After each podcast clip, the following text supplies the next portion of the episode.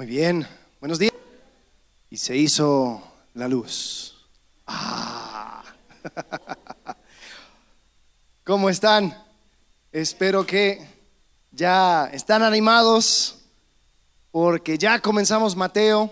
Si estás siguiendo el plan de lectura, ya pasaste Mateo, ya estás en Marcos. ¿Quién está continuando con nosotros el plan de lectura?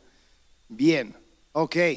Eh, no, no, no es... Eh, no está mal quedarse unos días. Algunas personas dicen, ah, ya, ya perdí tres días, ya lo intento el próximo año. No, no, es un capítulo al día, ahí te, la echas y, después ya estás, estás de vuelta con nosotros. Pero eh, nosotros ya los domingos estamos estudiando el libro de Mateo. Eh, la semana pasada Marcelo nos habló acerca de esos comienzos, el génesis, el inicio de... Eh, el ministerio y la llegada de Jesucristo, hijo de Abraham, hijo de David, el Mesías.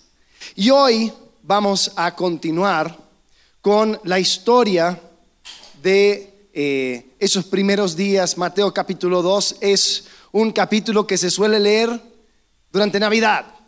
Y vamos a estar leyéndolo, aunque ya estamos a febrero, pero vamos a estar leyendo esta historia tan famosa. Y ya, la verdad ni siquiera necesitamos la Biblia, ¿no? Porque lo sabemos de memoria, esa historia de Navidad. Eh, como saben todos, Jesús nació un 25 de diciembre. Ahí en el pesebre llegaron los pastores y fueron llevados por un coro de ángeles. Los ángeles cantaron gloria, ¿no? Después llegaron los tres reyes magos, Melchor, Gaspar y el negro Baltasar. Trajeron regalos, trajeron su rosca, comieron todos y unas semanas después volvieron para comer tamales. Esa es la, más o menos, ¿no? Así lo tenemos entendido. Vamos a, tratar de corregir algunos eh, detalles históricos ahora que veamos Mateo capítulo 2 y podamos ver que aunque esto es algo, sí, que se suele leer el día de Navidad, tenemos que entender que este es el cimiento y el fundamento de algo que iba a hacer Jesús durante todo su ministerio. Algunos, algunos eh, teólogos comentaristas dicen que Mateo 2 es en un capítulo un pequeño resumen del resto del ministerio de Jesús. Y antes de entrar al texto, quisiera hablarles acerca de eh, el rey que estaba ahí en aquel entonces, el rey Herodes. Mucho del capítulo 2 tiene que ver con este conflicto entre el rey de los judíos, justamente así llamado Jesucristo. Los hombres sabios del oriente llegan buscando el que ha nacido rey de los judíos y el que era en ese momento ocupando ese título, rey de los judíos, Herodes. Herodes, la historia le conoce como Herodes el Grande, era el hijo de un general importante quien afirmó una alianza con Roma. Y su papá fue eh, armando todas las cosas para que su hijo Herodes llegara al trono. Fue un rey usurpador, fue el esposo de la supuesta reina de Judá. Y después de divorciarse de su primera esposa, a instrucción de su papá, dijo, oye, cásate con ella, Mariamne, la heredera legítima del trono asmoneo, Herodes toma el poder. Él toma el poder porque va a Roma y Roma le reconoce como el rey de los judíos. No la reconoce a ella como reina, reconoce a Herodes como el rey. Y este Herodes, después de consolidar el poder, él se casa con nueve mujeres más. Terminó matando a su esposa, a su suegra, a su cuñado y muchos otros familiares. Herodes fue un constructor. Como nunca, no, no era de linaje judío, él no era amigo de los judíos necesariamente. Todos los judíos le veían con sospecha. Pero este Herodes lo compensaba con sus productos, con sus grandes eh, proyectos de construcción. Él fue el que eh, amplió el templo de tal forma y con tal magnitud que se conocía como el templo de Herodes. Él construyó muchas cosas, construyó un, fuerte en un lugar llamado Masada, eh, que todavía uno lo puede visitar. Construyó un palacio enorme.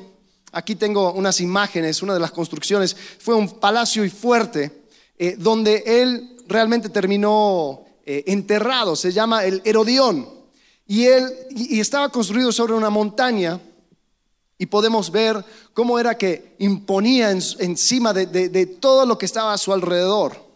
Eh, hay, algunas imágenes más que dan otros detalles. Era una construcción increíble. Las personas que lo estudian eh, van viendo eh, toda la, obra de Herodes.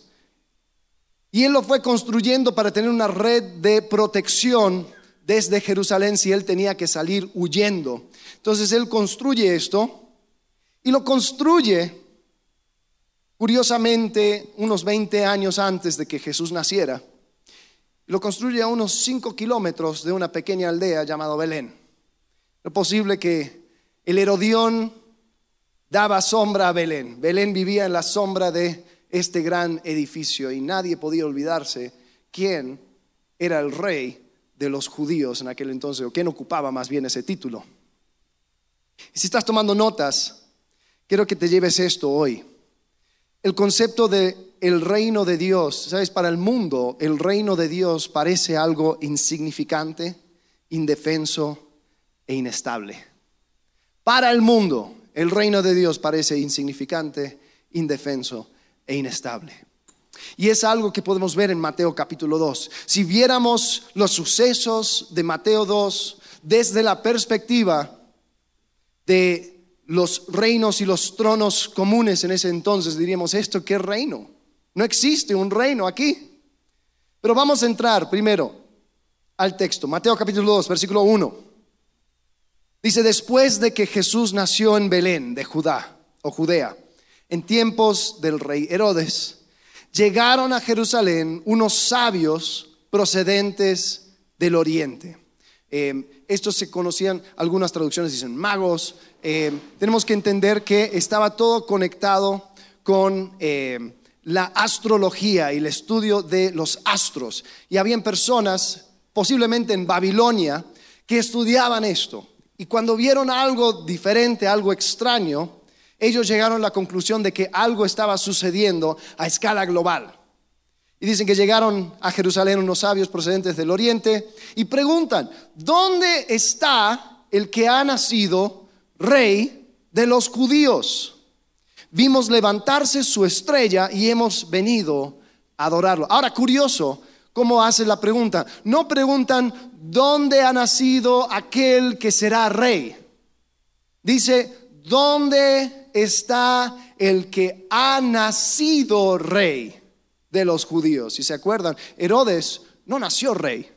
Él tenía que ir a pedir permiso para ser rey. Su hijo no nació rey. Su hijo tuvo que ir a pedir permiso para ser rey. Pero cuando llegan estos sabios del oriente, dice, ¿dónde ha nacido el rey? Su, su título fue un título por herencia. Él lo recibió por nacimiento, no por palanca. Continuando, versículo 3 dice, cuando lo oyó el rey Herodes se turbó y toda Jerusalén con él. Así que convocó de entre el pueblo a todos los jefes de sacerdotes y maestros de la ley y les preguntó dónde había de nacer el Cristo. Ahora, interesante, ellos preguntan por un rey, Herodes, él determina que está preguntando por el Cristo, por el Mesías. Dice, ah, debe ser este el Mesías. Entonces, ¿dónde, dónde debe de nacer el Mesías? En Belén de Judea, le respondieron.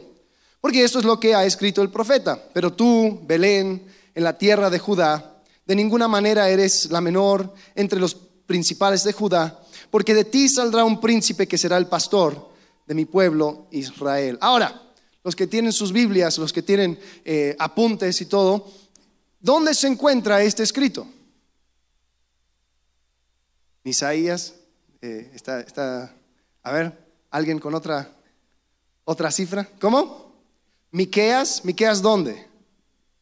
5.2. En Miqueas, el profeta Miqueas está diciendo y habla acerca de Belén y dice, de, de, él saldrá un príncipe.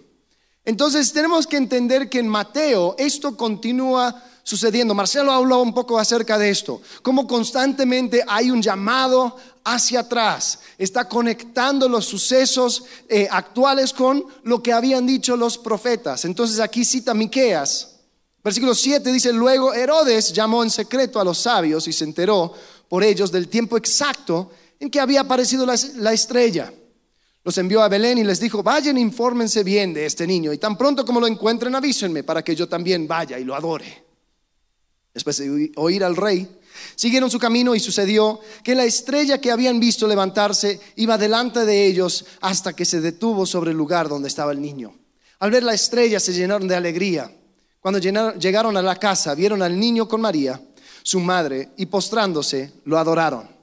Abrieron sus cofres y le presentaron como regalos oro, incienso y mirra. Entonces, advertidos en sueños que no volvieran a Herodes, regresaron a su tierra por otro camino. Ahora, algo que siempre me llama la atención es la apatía con el cual los sacerdotes y escribas le dicen a Herodes dónde iba a nacer el Mesías. Era como que, ah, sí, yo sé lo que deberíamos creer. Yo sé lo que dicen nuestros escritos, pero eh, la verdad, si te sirve, toma, dice que va a nacer en Belén. Y yo creo que es una actitud parecida a muchos creyentes de hoy. Lo que nosotros decimos creer, a veces sale de nuestra boca con tanta apatía. Ajá, sí, sí, yo creo que tenemos un Dios vivo y verdadero. Vive en nosotros, nos transforma a través del poder que resucitó a Jesús de los muertos. Bueno, obvio si le dejamos sobrar, ¿no? Pásame otra rebanada de pizza. Y es como que, espérate, ¿en serio? Tú dices que el Dios eterno mora en ti, que el Dios eterno está comprometido contigo para transformarte a su imagen, pero lo hago mañana. Y creo que esa es la misma apatía que tenían los escribas. Ah, sí, sí, el Mesías. Eh, dicen Belén. Llegaron unas personas que nada que ver, que andan preguntando por él. Posiblemente esto sea el momento clave. Pero si quieres, chécalo. Ahí me avisas. y me llama la atención que nadie en Jerusalén se interesó. Es más, dice que Jerusalén se turbó. ¿Sabes por qué? Porque si realmente ha llegado el Mesías, eso implica muchos cambios. Y te digo algo, hay cosas que frenan la entrada del reino de Dios a nuestras vidas y muchas veces la primera cosa son todos los cambios que implica. Si yo acepto esto como verdad, mi vida va a tener que cambiar y eso me turba. Yo creo que eso es lo que sucedió en Jerusalén. Ah, no, no, no, no, no, no. Que las cosas sigan igual, muchas gracias. Y sabes, si esto lo vemos desde un punto de vista humano, esto era un, un hecho insignificante. Como que había nacido un niño que es rey. No, no, el rey es Herodes. Nadie, nadie es rey excepto Herodes. Mira todos los edificios, mira todas las cosas. Y sabes, para el mundo mayor, el reino de Dios parece ser insignificante. Porque los lugares donde tienen su verdadero impacto no suceden en los escenarios iluminados, las construcciones grandes, los discursos conmovedores. Suceden en las conversaciones íntimas, en las decisiones personales, las oraciones silenciosas. Ahí es donde empieza a irrumpir el reino de Dios.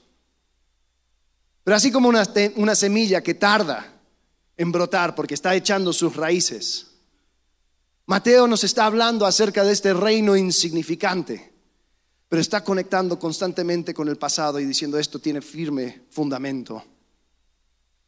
Y algo curioso, no lo entiendo, pero Dios tiene un lugar muy especial en su corazón por las cosas despreciadas, por las cosas insignificantes. Aquellas cosas que parecen ser invisibles desde afuera. La gente que pasa desapercibida de este mundo. En 1 Corintios capítulo 1, versículo 26, dice, hermanos, consideren su propio llamamiento. No muchos de ustedes son sabios, según criterios meramente humanos, ni son muchos los poderosos, ni muchos los de noble cuna. Pero Dios escogió lo insensato del mundo para avergonzar a los sabios y escogió lo débil del mundo para avergonzar a los poderosos. También escogió Dios lo más bajo y despreciado y lo que no es nada para anular lo que es, a fin de que en su presencia nadie pueda jactarse. Pero gracias a Él ustedes están unidos a Cristo Jesús, a quien Dios ha hecho nuestra sabiduría, es decir, nuestra justificación, santificación y redención, para que, como está escrito, si alguien ha de gloriarse, que se gloríe en el Señor. Y sabes, yo creo que nos hemos engañado muchas veces al pensar que lo que Dios quiere de nosotros son grandes cosas. Algunos vienen de tradiciones de iglesia donde quizás a cada rato están diciendo, yo siento que Dios quiere hacer grandes cosas a través de ti. En serio, sí, grandes cosas veo en tu vida, grandes cosas. Y ni Dios hizo grandes cosas para Dios. Mira cómo comenzó su reino. Insignificante. Deja que Dios sea glorificado por medio de lo bajo, por medio de lo pequeño por medio de lo cotidiano. Que Dios sea glorificado en que prestes atención a un niño, que platiques con él, con ella, que le apuntes a Cristo. Ay, pero que un niño, ¿y eso qué, qué tiene de grande? No tiene nada de grande, por eso Dios es glorificado. Deja que Dios sea glorificado, que tú estudies la escritura. No para ganar un argumento. Generalmente la gente, cuando quieren estudiar, se meten profundo a, a un estudio de la palabra es porque tienen un argumento a veces me pasa, la gente me pregunta, oye, una pregunta acerca de los gigantes de Génesis capítulo 6. A ver, ¿con quién estás hablando? No, es que estoy hablando con mi primo que dice que tal cosa. Y ahí es donde se mete el estudio. O que tienen que enseñar algo. No, es que tengo que instruir a la gente. Entonces yo tengo que estudiar. Deja que Dios sea glorificado en tu estudio personal de la palabra, no para ganar un argumento, para enseñarle nada a nadie, sino para conocer mejor a tu Dios y tu Salvador. Deja que Dios sea glorificado ahí. Pero es que entonces nadie va a saber lo, mucho que sé. Ese es el punto. Ese reino insignificante. Deja que Dios sea glorificado en tu silencio. Que tú puedas pasar tiempo en oración pidiendo que Dios siga mostrando aquellas cosas que tiene que quitar y limpiar de tu vida. Y que quizás nadie va a notar, nadie va a ver, nadie va a ver ese tiempo íntimo a solas con Dios. Pero son en esos pequeños momentos, en esos pequeños espacios, esos lugares insignificantes donde Dios es glorificado. El reino de Dios para el mundo parece ser insignificante. Pero no solamente insignificante, sino también indefensa. Parece ser algo tan débil que con un chasquido de dedos puede ser destruido. Fíjate cómo continúa Mateo 2. Dice, cuando ya se habían ido, un ángel del Señor se le apareció en sueños a José y le dijo, levántate, toma al niño y a su madre y huye a Egipto. Quédate allí hasta que yo te avise, porque Herodes va a buscar al niño para matarlo. Así que se levantó cuando todavía era de noche, tomó al niño y a su madre y partió para Egipto donde permaneció hasta la muerte de Herodes. De ese modo se cumplió lo que el Señor había dicho por medio del profeta, de Egipto llamé a mi hijo. Cuando Herodes se dio cuenta de, de que los sabios se habían burlado de él, se enfureció y mandó matar a todos los niños menores de dos años en Belén y en sus alrededores, de acuerdo con el tiempo que había averiguado de los sabios. Entonces se cumplió lo dicho por el profeta Jeremías. Se oye un grito en Ramá llanto y gran lamentación. Es Raquel que llora por sus hijos y no quiere ser consolada. Sus hijos ya no existen. Ahora, hay algo curioso aquí. Ese Dios que pudo llenar el cielo de ángeles para anunciar el nacimiento de Jesús, ¿qué pasó? ¿No era capaz de mandar a alguno de esos ángeles para defenderle de un rey tirano? ¿Por qué es que la familia del rey se tiene que levantar y huir de noche de Israel en dirección a Egipto para encontrar algún refugio. Ahora, la verdad, lo que le pasó a José y María no es nada eh, extraño. más en un país como la nuestra, donde constantemente escuchamos de personas que huyen de un lado para el otro por causa de, falta de seguridad. Es una historia común. Es algo que ha estado sucediendo desde el comienzo del tiempo. No hay nada raro aquí. Y vemos un reino que está comenzando totalmente indefenso. ¿Sabes? Cuando nosotros escuchamos las historias de los grandes fundadores de religiones o de ciudades, escuchamos acerca de algo poderoso. Estaba leyendo acerca del el mito fundador de Roma, eran dos gemelos y que fueron protegidos por el dios, creo que Zeus. Y cómo es que eh, podemos ver que, que no había ningún problema, ningún peligro. Pero cuando leo Mateo 2, leo acerca de un reino indefenso.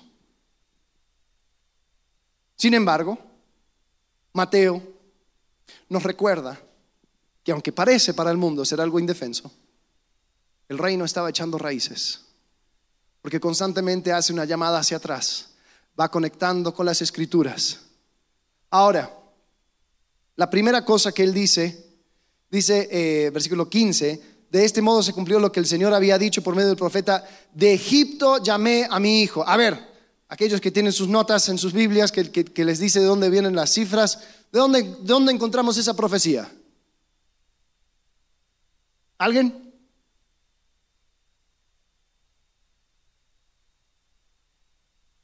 Oseas, Oseas 11.1. Y si leemos Oseas 11.1, podemos ver esta gran profecía. Dice, desde que Israel era niño, yo lo amé. De Egipto llamé a mi hijo. Pero cuanto más lo llamaba, más se alejaba de mí. Ofrecía sacrificios a sus falsos dioses y quemaba incienso a las imágenes. ¿Eh? Espérate. ¿Cómo, eso es, ¿Cómo es que eso es profecía? Esto no está hablando de Jesús. Está hablando de Israel, y peor, Israel rebelde, ¿no? Entonces, ¿qué tiene que ver una cosa con otra? Yo creo que Mateo está haciendo algo muy, muy interesante, porque lo que está haciendo no está diciendo que Oseas tenía en mente necesariamente al Mesías cuando escribió esto. Pero al parecer lo que está sucediendo es que el Mesías, Jesús, está repitiendo la historia de Israel y continuando la historia, así como Jesús es el Hijo de Dios, Israel también es llamado Hijo de Dios. Y Jesús va a repetir la historia de Israel siguiendo sus mismos pasos, pero haciéndolo bien. Entonces tenemos a un rey tirano que quiere matar a los niños, a los hijos de Israel. ¿Se acuerdan dónde vieron eso? En Éxodo. Tenemos a una, una llamada desde Egipto. Después nos centramos más al capítulo 3, pero también vemos un tiempo en el desierto. Tanto Israel como Jesús pasaron un tiempo en el desierto. Y un acto significativo, un obrar de Dios en el río Jordán. ¿Tú crees que esto es coincidencia? Para nada. Dios está diciendo, todo lo que está viviendo el Mesías está teniendo sus ecos en la historia. Cuando habla acerca de Jeremías, dice, se oye, un grito en Ramá, llanto y gran lamentación. Es Raquel. Raquel era la, esposa favorita de Jacobo. Y ella es la que representa a la nación de Israel de, forma materna, ¿no? Sería como en Estados Unidos eh, eh, la, estatua de libertad. Generalmente cuando tú ves eh, así dibujos políticos y todo y quieren mostrar que la nación llora, tienen la estatua de libertad llorando, ¿no? Eso era Raquel. Raquel era para Israel ese, esa figura materna, llorando por sus hijos. Curiosamente, Raquel fue enterrada, puedes hasta el día de hoy visitar la tumba de Raquel. ¿Sabes dónde se encuentra? En Belén. Y este profeta Jeremías, cuando él escribe acerca de esto, no está hablando acerca de la matanza de los niños de Herodes, está hablando acerca de eh, los hijos que fueron llevados al cautiverio babilónico. Entonces, a ver, ¿qué, es esto? ¿Es profecía? ¿Está, ¿Está mirando hacia adelante? Bueno, de una manera está diciendo, esto es lo que le sucedió a Jesús. También tiene sus ecos en Egipto, sus ecos en Babilonia. Y esto va continuando y va mapeando sobre la historia de Israel. Entonces va echando sus raíces en la historia. Y está este reino que parece totalmente indefenso. Mateo dice, no, todo va de acuerdo al plan. Entonces, Mateo va hilando estas escenas. Pero la verdad es que si lo miramos desde afuera, lo que vemos es una familia joven saliendo, escapando por su vida, para escapar de un peligro inmediato. Parece tan frágil y delicado que cualquier cosa podría tirar abajo el plan, ¿no? Y he aquí en rumbo al desierto, le picó una víbora y murieron. ya, se acabó. Cualquier cosa podría suceder, salieron escapando de noche para encontrarse con quizás una comunidad judía en, en Egipto. Pero Mateo cuando lo menciona dice, no, no, no, no, esto es para que se cumpliera lo que dijo el profeta, de Egipto llamé a mi hijo. Y sabes, desde el comienzo de la fe cristiana, han habido gente hablando y anunciando la muerte de esa misma fe. Han dicho que persecución, corrupción, apatía, fanatismo, división, todas estas cosas y más iban a acabar con la iglesia. Pero la iglesia sigue de pie. La iglesia sigue siendo el testimonio para el mundo acerca de Jesucristo. Este reino débil, este reino indefenso, por alguna razón se ha mantenido. ¿Sabes? En el libro de Apocalipsis, lejos de ser un libro que tiene códigos para descifrar y entender dónde va a ser el anticristo y todo eso, en realidad es un mensaje de esperanza para todas las personas que toman la perspectiva del mundo y creen que el plan de Dios puede ser desviado por alguna cosa en cualquier momento. El libro de Apocalipsis dice, hey, en Cristo terminamos victoriosos en Cristo lo que tú ves como débil, como indefenso, como insignificante, es la culminación de toda la historia.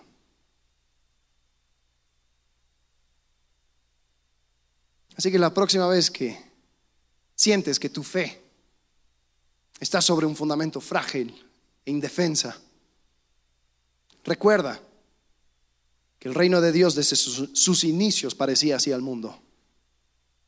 La próxima vez que te sientes desanimado, sientes que nadie te ve, sientes que Dios no hace nada por ti, sientes que Dios no está, no está pendiente de ti. Recuerda que Dios permitió que su propio hijo saliera huyendo de noche a Egipto, teniendo una legión de ángeles para protegerle. Pero en todo eso, Él estaba pendiente. En todo eso estaba hilando una historia mayor algo mucho más grande. Entonces, celebremos aquellas cosas insignificantes. Elevemos aquel llamado que tú tienes, tanto para las personas a tu alrededor como para tu propia vida. Entendamos que para el mundo este reino de Dios parece ser algo totalmente casi invisible pero continúa. Después tenemos al reino inestable. Si continuamos con Mateo capítulo 2, seguimos desde el versículo 19. Después de que murió Herodes, un ángel del Señor se le apareció en sueños a José en Egipto y le dijo, levántate, toma al niño y a su madre y vete a la tierra de Israel, que ya murieron los que amenazaban con quitarle la vida al niño. Así que se levantó José, tomó al niño y a su madre y regresó a la tierra de Israel. Pero al oír que Arquelao reinaba en Judea en lugar de su padre Herodes, tuvo miedo de ir allá. Advertido por Dios en sueños, se retiró al distrito de Galilea y fue a vivir en un pueblo llamado Nazaret. Con esto se cumplió lo dicho por los profetas. Lo llamarán Nazareno. Ahora, este Arquelao era un tipo malo. el hijo de Herodes, era uno de los hijos de Herodes. Mató un montón de sus hijos, pero este Arquelao era que continuó. Y él, como no tenía un linaje fijo, tenía que ser aprobado por Roma. Y antes de ser aprobado por Roma, o sea, tenía que estar en buena condición, en buen estado con Roma, entonces se quería portar muy bien. Pero algunos judíos llegaron durante la Pascua a quejarse de cosas que habían sucedido durante el reino de Herodes, su padre. Herodes al parecer había matado a algunas personas muy importantes y se empezó a aglomerar gente haciendo como un, recordatorio, como una, eh, marcha funeraria por, por, medio del templo. Y se hizo tanto el aboroto, Arquelao esperando ser confirmado por Roma, y él quizás nervioso porque no quería que se saliera de las manos, mandó a matar esas personas que estaban protestando en el templo. Y durante la Pascua mató a tres mil judíos. Entonces José tenía razón para tener miedo. Este Arquelao era un tipo malo. Pero es curioso que dice que, teniendo miedo, tomó una decisión. Dice a Galilea. Era su segunda opción. No era opción número uno. Opción número uno era Judá. Pero como tuvo miedo, se fue a Galilea. Y después dice que esto fue para que se cumpliera lo que dicho, dicho los profetas, lo llamarán Nazareno. Una vez más, ¿dónde encontramos esa profecía? Lo llamarán Nazareno. Te voy a ahorrar tiempo, no lo vas a encontrar en ningún lado. Porque esto no es una, una cifra directa de, algún profeta. Es más, Mateo dice, dicho por los profetas. Entonces, es decir, era un decir. Y no sabemos exactamente a qué, a qué apuntaba Mateo con esto. Algunos dicen tiene que ver con la palabra en hebreo, nacer, que era una rama, y está apuntando a Isaías, que dice, del tronco de Isaí brotará un retoño, un vástago nacerá de sus raíces. Ahora puede ser que él está diciendo, ¿ves? Ese vástago, ese, esa rama, sea, él está viviendo en Nazaret y el nombre es como la, aldea de los palos, de las, de las ramas. Eso es lo que significaba Nazaret. Entonces, ah, ¿ves? Entonces, esto era lo que, lo que se cumplió por los profetas. Puede ser. Otras personas dicen que quizás, como había un dicho, a ver, piensa en la ciudad más fea que cuando tú dices, ¿en serio algo bueno salió de ahí? Eh, no, no digas nada. No digas nada. Quédalo para ti. Eso era Nazaret. Era como que, ¿qué? ¿En serio? Porque cuando Jesús está llamando a sus discípulos, uno le dice, ¿en serio que algo bueno puede salir de Nazaret? Y el mismo Isaías decía que el Mesías sería varón de dolores, que sería una, una persona despreciado. Entonces posiblemente Mateo está hablando de esto. Pero quiero regresar a José por un segundo, porque sí me llama mucho la atención la decisión que tomó por miedo. A ver, ¿Estaba confiando en el Señor o no? Él no tendría que decir, no, yo voy a Judá porque voy de victoria en victoria, porque yo sí soy. O sea, ¿estaba bien el tener miedo? ¿Eso es una actitud correcta? ¿Cómo puede ser que Dios bendijo este plan de ir a Nazaret? Ahora dice que sí, Dios le advirtió en sueños, pero pero también, o sea, dice que José tuvo miedo. Y te quiero decir algo, Dios no se asusta de las emociones humanas. Dios no se preocupa cuando oh, esta persona está teniendo una respuesta totalmente normal y humana. Debe estar en pecado. No. La pregunta es, ¿qué vas a hacer con ese miedo? ¿Cuál fue el mandamiento? Regresa a la tierra de Israel. Ok, ¿qué es lo que quería hacer José? Quiero ir a Judá. Tuvo miedo y fue tomando otra decisión. No es que por el miedo dijo, no, mejor me quedo en Egipto, pero sí tuvo miedo. Y sabes, yo creo que a veces lo que nosotros pensamos que el plan de Dios es una pista y el momento que quiero hacer un ajuste, entonces estoy negando al llamado de Dios. El momento que digo, ah, a ver, vamos a, vamos a volver a ver eso. No, no, no, no, es que Dios ya me dijo. Es que yo ya siento que esto viene de Dios. Es que Dios ya me, me dirigió a esto. No puedo cambiar, no puedo claudicar. No puedo tener miedo. Aquí vemos a José con miedo. ¿Qué encontramos aquí? ¿Sabes? El problema no es el miedo, el problema es qué vas a hacer con ese miedo. Si el miedo te lleva a desobedecer, sí, eso está mal. Pero si el miedo te lleva a una relación de dependencia de Dios, decir, Señor, yo tengo miedo, mira mi miedo, esto es lo que quiero hacer, lo pongo a tus pies. No hay nada malo con eso. Porque lo que Dios quiere de ti es una relación de dependencia. Que tú encuentres en Él todo lo que necesites. Y sabes, algunos de nosotros van a escuchar este mensaje y decir, ah, qué bueno. O sea, mi vida es un desastre y parece que el reino de Dios también en su comienzo fue un desastre. Entonces Dios, pues, ahí está, en mi desastre. No, no te lleves eso, por favor. Si te vas a llevar algo, sepa que el reino de Dios se ve muy diferente dependiendo de la perspectiva que tome. Si lo tomo desde la perspectiva del mundo, parece algo, un objeto de burla, parece insignificante, parece indefensa, parece inestable. Pero si yo creo en el Dios que tengo, voy a saber que Él está conmigo, que Él lo que quiere de mí es una relación de dependencia, que Él lo que quiere de mí es que yo, que yo viva reconociendo que sí, parece ser invisible este reino, pero Dios es glorificado a, través de aquellas cosas que yo haga, aquellas cosas que, que yo permita que Él haga a través de mí. Él es glorificado en esas pequeñas conversaciones, en esas cosas pequeñas para Dios que yo haga. Y Él no está terminado, no, no ha terminado con nosotros. Sabes, en esto podremos también terminar en un argumento acerca de la soberanía de Dios. Bueno, pero Dios en su soberanía siempre quiso que fuera, no sé. Lo que sí sé es que Nazaret era tan pobre que ni siquiera era opción número uno para José. Pero Dios aún se glorificó en eso. Y deja que las cosas secretas de Dios sean cosas secretas para Él. Lo que nosotros debemos de, ver es de que Dios es capaz de vivir o de obrar en la vida de una persona que vive dependiente de Él, sin importar el rumbo que tome su vida.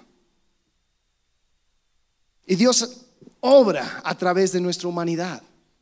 Aunque parece que lo que Dios está haciendo es inestable y humano, el reino de Dios sigue avanzando. ¿Sabes algo que ha sucedido en estos últimos, esta última década? Es que las cada vez que las iglesias, que las cosas de Dios empiezan a, permear la cultura, en Estados Unidos se sucedió mucho con, con eh, mega iglesias, ¿no? El cumbre de liderazgo que comenzó una iglesia en Estados Unidos. Eh, que el estudio y la iglesia que más, más, más grande crece sucede, hace esto, hace el otro, publica libros, está, tiene podcast, tiene esto, tiene programas de televisión. ¡Wow! Y uno dice, qué grandes cosas está haciendo Dios. Y era, por un lado, triste ver cómo estas cosas grandes, puestos sobre pedestales, fueran cayendo y cayendo y cayendo. Y ninguna de esas cosas fueron cayendo por cosas grandes. Era porque el pastor permitió cosas en su vida íntima que no debería de dejar. Y no permitió que Dios obrara en esas cosas pequeñas. Era porque el líder, para poder tener aún más auge y aún más reconocimiento, fue haciendo cosas deshonestas que cuando fueron expuestos a la luz, terminó derrumbando todo ese imperio que se había creado. Y ojo, podemos celebrar cuando hay personas que, llegan con interés y cuando, cuando quieren escuchar y quieren conocer más acerca de Dios y tenemos las herramientas para poder eh, promulgar ese mensaje a todo el mundo. Pero no nos engañemos por un segundo. El reino de Dios es exaltado en lo pequeño, en lo íntimo, en aquellas decisiones, en aquellos pensamientos, en, aquellas conversaciones, en aquellas oraciones, en esos lugares donde nadie ve donde nadie lo toma en cuenta, ahí es donde es glorificado el reino de Dios. Así es como comenzó. Si nosotros, ¿sabes? La razón, hay, hay, personas que, se quejan, ¿no? De historiadores. Dicen, Ay, pero estos, estos cuentos de Mateo 1, Mateo 2, se no se encuentran en escritos de ningún otro historiador. Aún las iglesias, si uno viaja a las, a las iglesias en, la Tierra Santa y todos estos lugares, no, esta, esta iglesia fue construida sobre el lugar del nacimiento de Jesús. Esta iglesia fue construida eh, sobre el monte donde dio su discurso. Esta iglesia es eh, el del Calvario. Esto es donde fue crucificado Jesús. Estos son aproximaciones, nadie sabe. Y es curioso ver el contraste. Porque todos sabemos qué es lo que hizo Herodes, dónde lo construyó, qué es lo que hizo, por qué lo hizo, en qué año, porque todos escribieron acerca de Herodes. Jesús no escribió ningún libro. Jesús no construyó ningún edificio. Jesús, esta vida temprana de Jesús nos deja tantas dudas que la única persona, los, únicos que nos lo pueden contar son los que escribieron los evangelios. Parece bien insignificante, ¿no? Pero hoy en día solamente la mayoría del, del planeta conoce a Herodes por su participación en la historia de Jesús, no viceversa. ¿Se dan cuenta cómo es que el reino de Dios tuvo sus inicios? Insignificantes, indefensos e inestables. La próxima vez que sientes que tu participación en el reino de Dios es así, recuerdan los inicios de este reino. La perspectiva del mundo te va a decir que no tiene valor. Pero lo que construimos al rendir nuestras vidas a Cristo, para que Él nos tome, nos use y nos transforme, es de valor eterno. Entonces, no te sorprendas si la gente ve lo que estás haciendo, si ven tus esfuerzos, si ven lo que, lo que tú quieres apuntar en esta vida en Cristo, en este reino de Dios, dicen, ay, ¿en serio? Estás desperdiciando tu vida. ¿En serio? ¿Tanto esfuerzo? No te sorprendas si el mundo se confunde. Pero el rey ha llegado. Y el comienzo de su reino fue totalmente diferente a cualquier reino que el mundo ha conocido. Sus valores son diferentes, sus tiempos son diferentes. Y nos llama como seguidores suyos a ser diferentes también. Así que con eso en mente vamos a orar. Y vamos a buscar cómo vivir nuestras vidas esta semana con esos valores del reino. Padre, gracias que podemos encontrar en Mateo. Señor, esta historia que mirándolo desde afuera parece ser tan insignificante. Padre, te pido que podamos mirar nuestro lugar dentro de tu reino. Señor, y podemos, vamos no rendirnos a la tentación de mirarlo con ojos de este mundo, ojos de esta sociedad, con los valores de los reinos de este mundo, Señor, sino ver nuestras vidas a través de tus ojos. Padre, queremos honrarte, queremos glorificarte, pero no, no por, por medio de aquellas cosas grandes que el mundo aprecia. Señor, sino a través de lo vil y despreciado. Señor, a través de lo pequeño, aquellas cosas que tú valoras. En el nombre de Cristo Jesús. Amén.